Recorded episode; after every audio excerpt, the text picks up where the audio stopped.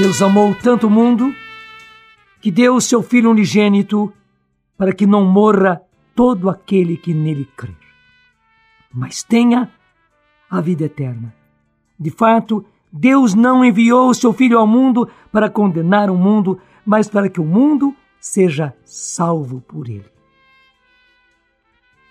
Eu nem vou continuar, esse evangelho tem uma sequência, já já eu leio para você, mas eu já preciso parar e lhe dizer, estou lendo com você Evangelho de São João, capítulo 3, versículo 16 e seguintes. E veja que beleza! É a grande realidade da vida cristã. Deus amou tanto o mundo que deu o seu Filho unigênito para que não morra todo aquele que nele crer, mas tenha a vida eterna. De fato, Deus não enviou o seu Filho ao mundo para condenar o mundo, mas para que o mundo seja salvo por ele. Meu irmão, minha irmã, Deus amou tanto você. Não somente o mundo em geral, mas amou você. Que deu o seu filho único, o seu filho unigênito, para que você não morra. Você não foi feito para a morte, você não foi feito para a condenação, você foi feito para a vida, para a vida eterna. Para que não morra, mas tenha a vida eterna. A vida eterna está ao seu alcance. A vida eterna depois da morte, mas a vida eterna já agora. Isto é, a vida divina. Que você seja uma criatura nova, um homem novo, uma mulher nova. Isto é possível e Deus quer que você seja assim. Não basta que você seja homem ou mulher, não, é preciso que você seja também filho de Deus, filha de Deus. Esta é a grande graça e que você viva como filho de Deus, que você viva como filha de Deus. Isto é possível e isto é necessário. Ainda mais a palavra de Deus está nos garantindo. Deus não enviou o seu Filho ao mundo para condenar o mundo. Veja, o Pai não enviou Jesus para condenar você. Muitos de nós têm essa impressão. Que Deus é um Deus de condenação que Jesus veio para condenar. Não. O Pai enviou o seu Filho para que você seja salvo por ele. Você até pergunta, mas então como é que eu tenho que fazer? O que é que eu tenho que fazer para que eu seja salvo? A própria palavra de Deus continua e é o versículo 18. Evangelho de São João, capítulo 3, versículo 18. Quem nele crê não é condenado. Mas quem não crê já é condenado porque não acreditou no nome do Filho unigênito. Veja, eu quero explicar bem aí. Quem nele crê não é condenado, já está salvo.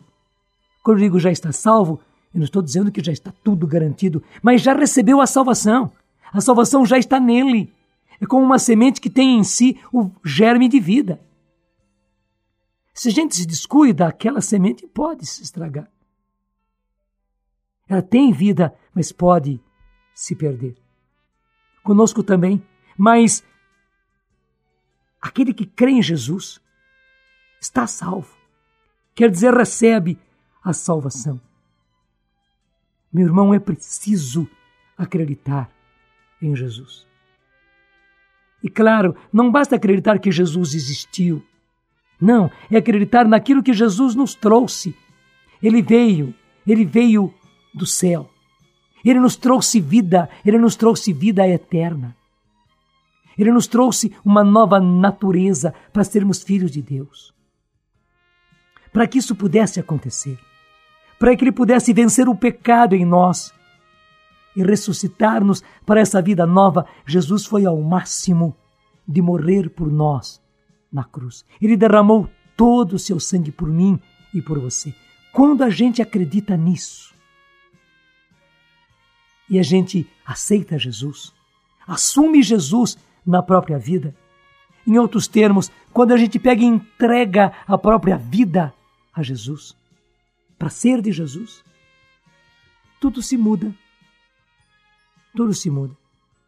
Nós que éramos simplesmente criaturas humanas, nos tornamos agora filhos de Deus.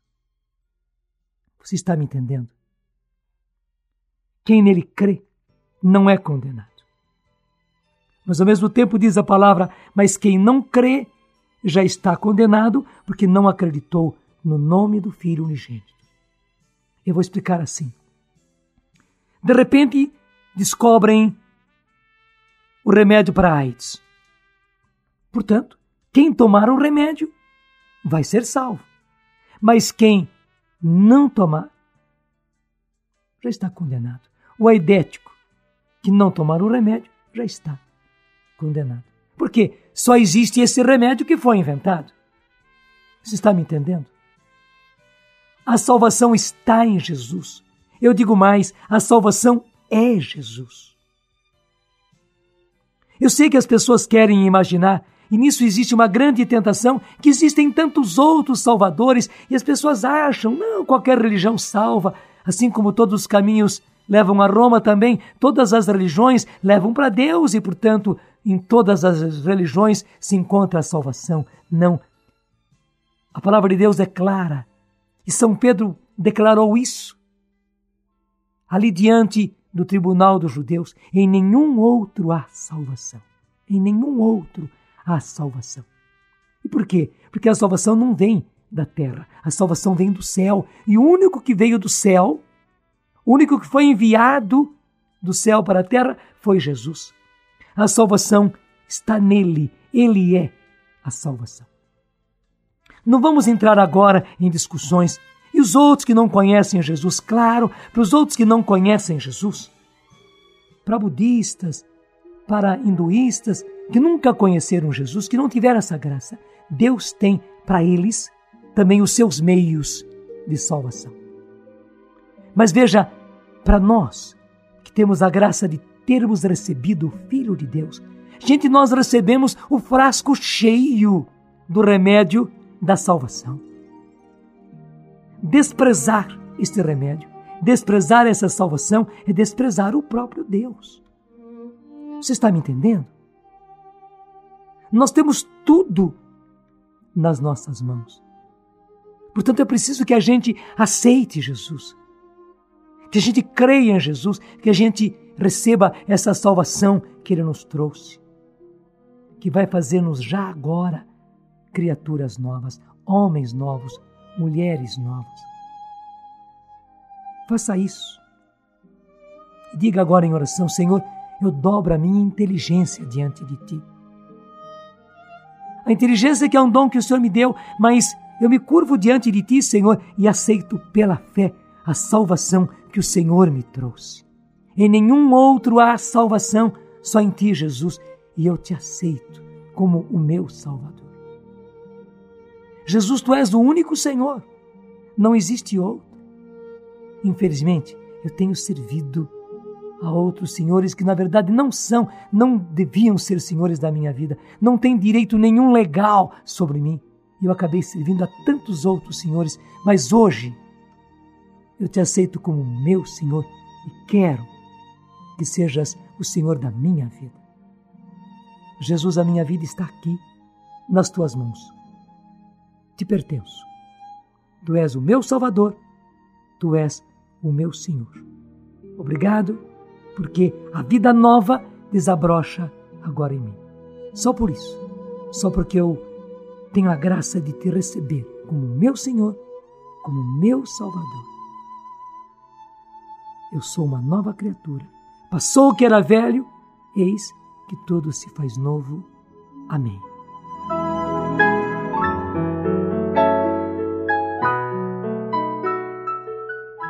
e receba a bênção desse Deus Todo-Poderoso que chamou você, que acolheu você, que fez de você uma nova criatura.